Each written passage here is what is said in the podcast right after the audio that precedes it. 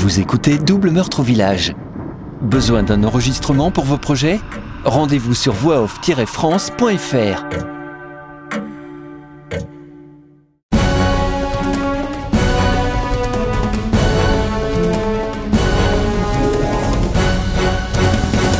Chapitre 33 Mercredi 13 décembre 1989 Liège, Belgique. Les détectives arrivent au commissariat central de Liège peu avant midi. Barty Mon vieux Barty. Eh, t'as pas changé depuis toutes ces années. Salut Didier. Ah, je suis une fois content de te revoir. Les deux anciens collègues se serrent chaleureusement la main. Bart Van Dyke fait un pas en arrière et regarde l'autre de la tête aux pieds. Ça alors? Tu as vraiment pris du bide depuis que je suis parti, hein? Ça cause des frites ou de la bière? Oufti T'imagines même pas ce qu'on peut boire le soir avec les collègues Les deux hommes rient fort sans prêter attention aux autres personnes dans le bureau. Son accent traînant dénote fortement de celui de Bart. Andy est surpris et ne dit rien. C'est sa première visite en Belgique. Avant, il pensait que tous les Belges parlaient comme Coluche dans son célèbre sketch du Belge. Mais il se rend compte que c'est très différent de ce qu'il connaissait. Incroyable qu'ils se comprennent. En fait, c'est un peu comme les Marseillais pour les gens du Nord. Il faut toujours faire des efforts pour les comprendre. Hey Maneke, je te présente une fois mon associé, Andy Kraft. C'est un fin, lui. Il est bon quand il s'y met. Mais tu sais comment ça va avec les Français, hein? Il est un peu lent à démarrer. un nouveau gros rire grave fait résonner les murs, tout en attirant les regards des neuf autres personnes présentes dans le bureau. Andy n'apprécie pas la remarque et ajoute, avec un petit sourire simulé sur les lèvres. Ouais, je suis peut-être un peu plus Bart, mais c'est parce que je réfléchis avant d'agir. Lui, c'est le contraire. Nous sommes comme une personne, et Bart, c'est le corps. Il fait planer un silence qui laisse les deux hommes froids comme le marbre. Les deux Belges se regardent sans réagir. L'enquêteur liégeois est le premier à briser la glace. Bon, je vous offre un café et je vais vous montrer ce que j'ai trouvé. Allez vous asseoir dans mon bureau, je vais vous ramener ça. Cinq minutes plus tard, il arrive avec trois gros mugs de 33 centilitres et un thermos en acier gris clair sur lequel il est écrit en gros caractères Café. Joli design, j'aimerais avoir le même chez moi. Le Belge ne répond pas. Allez les gars, au trinque au café et on avance. Il remplit les trois tasses à bord d'un breuvage brun clair fumant. Les yeux d'Andy s'agrandissent au fur et à mesure que la tasse se remplit. Stop, merci, merci Trop tard, la tasse est déjà pleine. Merci, c'est. c'est beaucoup. Le liégeois sourit. Ah ouais J'avais oublié qu'en France, vous buvez du café très fort dans des toutes petites tasses. L'allongement de certaines syllabes est déroutant. Andy ne comprit pas tout de suite ce qu'il a dit. Bart réplique. Ah ouais, ils boivent une espèce de goudron noir dans des tasses de dinette, comme les enfants. Ça va être pénible, pense Andy sans répondre à cette remarque, et enchaîne sur l'affaire en cours. C'est bon, ça va aller. Parlons de ce qui nous amène à Liège. Vous avez aussi un tueur chez vous Vous en êtes où? Il attrape le mug bleu posé devant lui et le porte à ses lèvres. Le café clair, comme du thé, sans l'eau de vaisselle après le lavage des casseroles. Par habitude, Andy ajoute un sucre et tourne frénétiquement dans sa tasse pendant que Didier répond. L'enquêteur décrit la scène et les éléments en sa possession. Il a dressé un panorama complet en moins de deux minutes. Entre-temps, Andy a ajouté six autres sucres à ce liquide douteux que le Belge a appelé du café. Les empreintes relevées sur le couteau à côté de la victime sont en phase d'identification.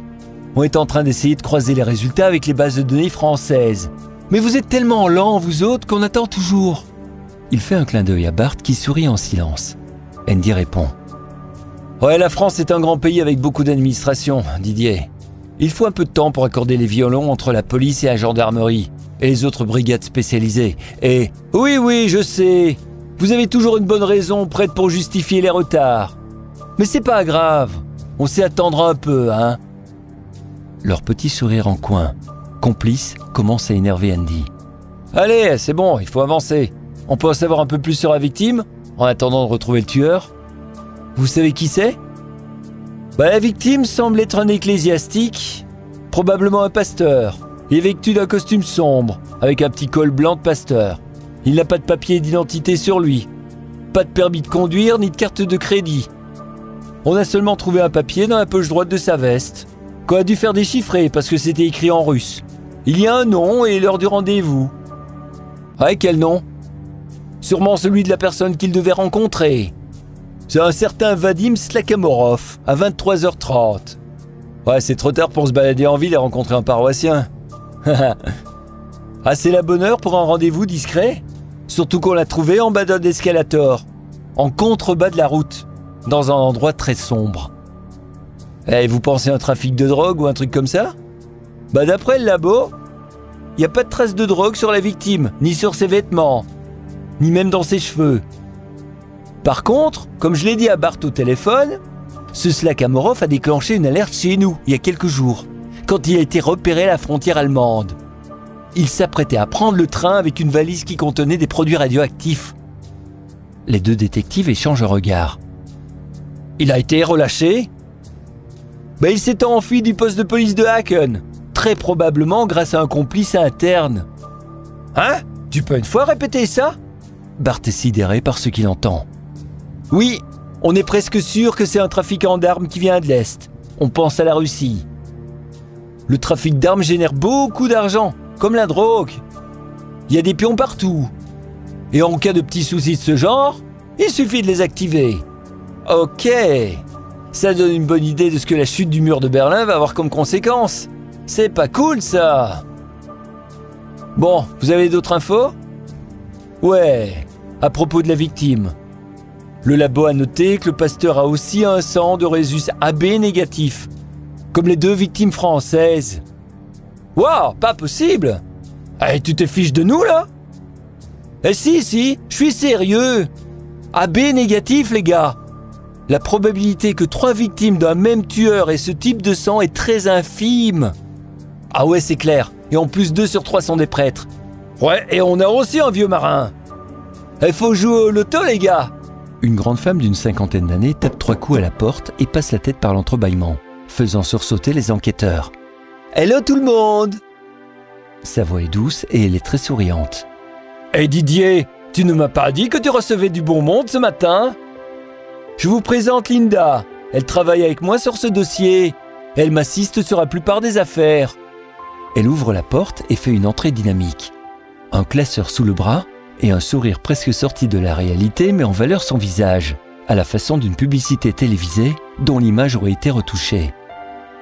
Son brushing sur cheveux mi-longs parfaitement laqués cache complètement les oreilles, tout en laissant apparaître de grandes boucles en forme d'anneau reposant sur les épaulettes de sa veste. Les manches remontées mettent en évidence une montre bijou en acier et plastique brillant, couleur or et argent. Son pantalon trop masculin lui donne une allure d'homme chaussé de bottines trop fines. Andy eut besoin de quelques secondes pour analyser sa silhouette, avant d'être capable de se concentrer sur la conversation. Bonjour messieurs Elle tend une main fine et fragile, très froide et moite, en contraste avec son apparence générale. Andy Craft, enchanté Il la regarde dans les yeux. Je vous fais peur? Elle fait un pas en arrière, détourne le regard, passe la langue sur ses lèvres et mord la lèvre supérieure.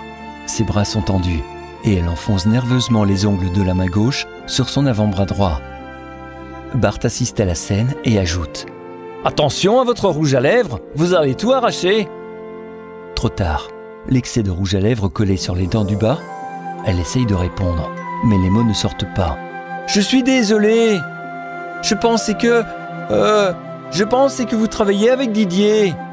Oh, ça va, Linda C'est bon Bart est un ancien collègue et Andy son associé. Le grand blond sourit et lui fait un clin d'œil, tandis qu'Andy décroche un sourire timide. Ils sont ici pour le meurtre d'hier. Didier se lève et s'approche d'elle, en posant une main sur son épaule. Linda est très émotive, mais c'est une très bonne assistante. Ça va aller. Je. Je suis désolé. Je pensais que vous étiez quelqu'un d'autre. Andy note aussi son accent traînant ce qui donne un charme particulier à cette touche d'émotivité. Bart reprend le fil de la conversation là où ils étaient arrivés. Donc, on a ici un curé tué, un tueur en fuite, et on sait que le curé devait rencontrer un trafiquant d'armes originaire de l'Est. Est-ce qu'on peut imaginer que le tueur est le trafiquant d'armes? Et si oui, Que faisait-il la semaine dernière à Sainte-Véronique Alors qu'il vient de s'échapper d'une prison en Allemagne?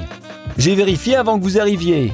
Il a été arrêté le 4 décembre, soit la veille du meurtre chez vous. Il s'est enfui deux jours plus tard. Et ensuite, la police a perdu sa trace. Andy réagit immédiatement. Ouais, donc c'est pas lui le tueur. Non, impossible qu'il ait fait le coup. Slakamorov, c'est un fournisseur. Le curé était probablement un acheteur. Et le tueur est passé par là. Et pan, pan, fini pour le curé, et le fournisseur est parti. Le tueur et le fournisseur étaient peut-être ensemble Ou ils font partie de la même bande C'est possible, on sait pas. Y a pas de témoin. Aucun témoin? Pourtant, quand j'étais jeune, il y avait du monde à Liège le soir. Bart fronce les sourcils. C'est encore pire maintenant, Barty. Mais ce sont des étudiants. Tous bourrés jusqu'à pas d'heure. Ils sont tellement sous qu'ils sont incapables de faire la différence entre un cheval et un chien. Alors pour témoigner, non seulement il n'y a personne, mais si j'en avais un sous la main, je ne pourrais pas le croire. Bah tu as interrogé des gens? Bon, on n'a trouvé personne. Pas un témoin. Rien du tout pour avancer. On a du nouveau. J'avais presque oublié de le dire. Linda sourit, un peu gênée, pas encore tout à fait remise de ses émotions. Les trois hommes la regardent, attendant qu'elle parle. Elle ne dit rien, visiblement paralysée par la situation. Son collègue la presse un peu. Linda, y a quoi de neuf? Ben, je venais vous dire qu'on a reçu le rapport des bases de données françaises. Ça a été très vite pour une fois. On a fait la demande hier. Et puis, ça a déjà été envoyé ce matin. Ça vient de la gendarmerie de France. Ok, très bien Linda. Qu'est-ce que tu as reçu? C'est ça? Didier montre du doigt le dossier qu'elle tient sous le bras. Oui, c'est ça. Elle sourit fièrement. Bon alors, ouvre-le. Dis-nous ce qu'il y a dedans. Elle attrape nerveusement le dossier avec l'autre main et le laisse tomber au pied d'Andy. Ce dernier se baisse pour le ramasser et le rend poliment à l'assistante. Le regard se croise. Elle recule d'un pas, gênée. Elle rougit presque instantanément. Andy voit passer une licorne dans le ciel, tandis qu'un long sifflement sourd résonne dans ses oreilles. Sa vision se brouille. Il n'entend plus rien pendant les secondes qui suivent. Andy ne vit pas que Bart a intercepté le dossier au vol, l'arrachant des mains de l'assistante. Quand le détective tourne enfin les yeux vers son collègue, ce dernier est en train de consulter les documents, avec Didier regardant par-dessus son épaule. Linda, appuyée sur la table, dévore Andy des yeux, sans bouger. Elle feint d'écouter ce que Didier et Bart disent, mais sans les entendre. Hé, ça a matché les gars Andy descend immédiatement de son petit nuage rose et atterrit dans le bureau au néon froid. Le mug de café à la main rempli aux trois quarts. Le labo estime que plus de 98% de l'empreinte sur le couteau est le même que celle de la voiture volée. Bart se tourne vers Andy. Hé eh, fieu, tu te rends compte que le tueur est aussi le mec qui a volé une voiture et enlevé la voisine? Là, Bart, euh, c'est moi qui comprends pas. Andy est revenu à lui. L'esprit éclairci, il se penche vers son associé. Je ne me souviens absolument pas d'avoir vu dans le rapport de gendarmerie que Martine Distry est attachée ou menottée, ou même avoir été contraint de monter dans une voiture volée. Ah pourquoi tu dis ça? Parce que si elle avait été enlevée, ce ravisseur l'aurait très probablement attachée. Et il y a des chances qu'elle soit dans le coffre ou à l'arrière, mais pas à l'avant et sans ceinture. Ah ça c'est bien vrai J'avais pas pensé à ça Didier interrompt les deux hommes, soucieux de bien comprendre les détails de l'affaire. Je ne comprends pas de quoi vous parlez. Qui est Martine Distrier? Les détectives décrivent rapidement les faits. Bah c'est une voisine du curé abattu dans l'église. Elle a été tuée par un accident de la route vendredi dernier. La gendarmerie l'a retrouvée morte sur le bitume. Elle a traversé le pare-brise de la voiture. Elle n'avait pas attaché sa ceinture. Bon, on a un peu de mal à expliquer son escapade en pleine nuit. C'est un peu bizarre, surtout pour une femme de 74 ans. On pensait qu'elle a été droguée, mais le labo n'a rien trouvé d'anormal dans son sang. Ouais, cette fois, c'est pas du sang B négatif. Ah ouais Si on ne me dit pas tout, le liégeois, surpris, se gratte l'arrière du crâne. J'ai peut-être une idée. L'assistante, assise sur un tabouret, ajoute d'un air nonchalant. C'est tout simple. La voisine connaissait le conducteur et personne ne l'a forcé. Le conducteur de la voiture volée n'avait rien à craindre d'elle. Elle n'a pas été enlevée.